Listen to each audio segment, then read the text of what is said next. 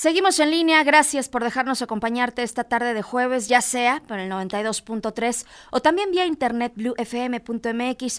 Soy Iris Bañuelos, un abrazo fuerte y fraternal, para ti que nos escuchas. Gracias también para la gente que se toma ese minutito, eh, que podamos interactuar acá en las redes sociales. Y como cada jueves tenemos finanzas, el tema por supuesto no puede ser otro, el análisis no puede ser otro, más que el impacto, el entorno económico, por el COVID-19. Geras González, cuéntanos. ¿Qué tal amigos de línea? Los saludo con mucho gusto. Eh, creo que, pues bueno, obviamente el día de hoy, como ha sido estas semanas y como desafortunadamente será las siguientes semanas, el tema eh, obligado, creo que no puede ser otro. Y la situación, pues ya no solo de salud, porque comenzó siendo un tema, por supuesto, de salud, por toda la afectación de las personas contagiadas, infectadas y todos aquellos que desafortunadamente han perdido la vida, tanto en México como a nivel mundial, sin embargo, ya las implicaciones económicas que ya para muchas familias, para muchas personas son incluso más preocupantes que hasta el tema de salud. Toda proporción guardada. Por supuesto, la prioridad número uno es conservar la vida, conservar el bienestar, estar bien en familia, pero obviamente lo que ya a muchos les está o nos está quitando el sueño, por supuesto, es todo el entorno económico tan desfavorable que estamos viviendo. De verdad es que simple y sencillamente estamos ante escenarios nunca antes imaginados. Esto es nuevo para cualquier generación actual en el mundo. No habíamos vivido una situación así.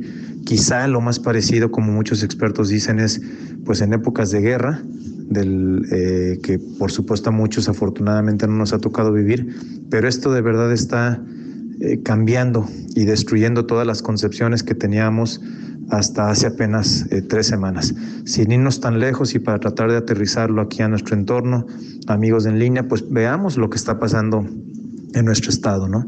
Con toda esta situación que ya se dio del anuncio del gobierno federal, en donde muchas, por no decir que la gran mayoría de las empresas deben de cerrar sus operaciones de acuerdo al decreto del pasado 31 de marzo del Diario Oficial de la Federación, en donde todas aquellas empresas o industrias o sectores productivos que se consideran no esenciales para la lucha de este problema deben sí o sí de cerrar sus puertas durante un mes eh, lo cual es obviamente pues una, una eh, situación gravísima.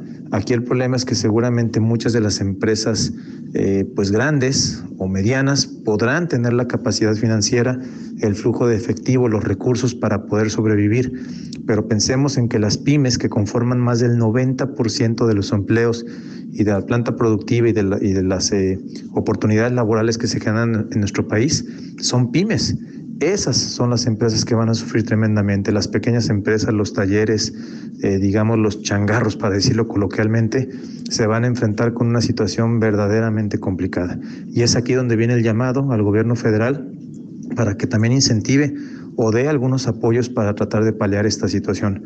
Es muy complicado para alguna pequeña empresa cerrar durante un mes y además seguir pagando todos los salarios y además no recibir ningún tipo de incentivo en cuanto a reducción de impuestos o, o plazos mayores para pagar los mismos. En fin, vamos a ver cómo evoluciona este tema. Por lo pronto, la primera recomendación, por supuesto, es tratar de cuidar nuestra salud y dos, tratar de ser lo más inteligentes posibles como nunca lo hemos sido en el esquema de nuestros gastos, en el ahorro, en el tratar de gastar de manera inteligente, ahora más que nunca. Hasta ahí el comentario, me localizan en Twitter a través de Geras González. Hasta la próxima. Gracias, Geras, por el análisis. Te mandamos un abrazo. Nos encontramos aquí el próximo jueves. Y recuerda, si quieres escuchar cualquiera de las colaboraciones que tenemos en Noticieros en línea en las diferentes emisiones, lo puedes hacer en eh, Spotify. Ahí nos encuentras como en línea. Pausa, regresamos con más.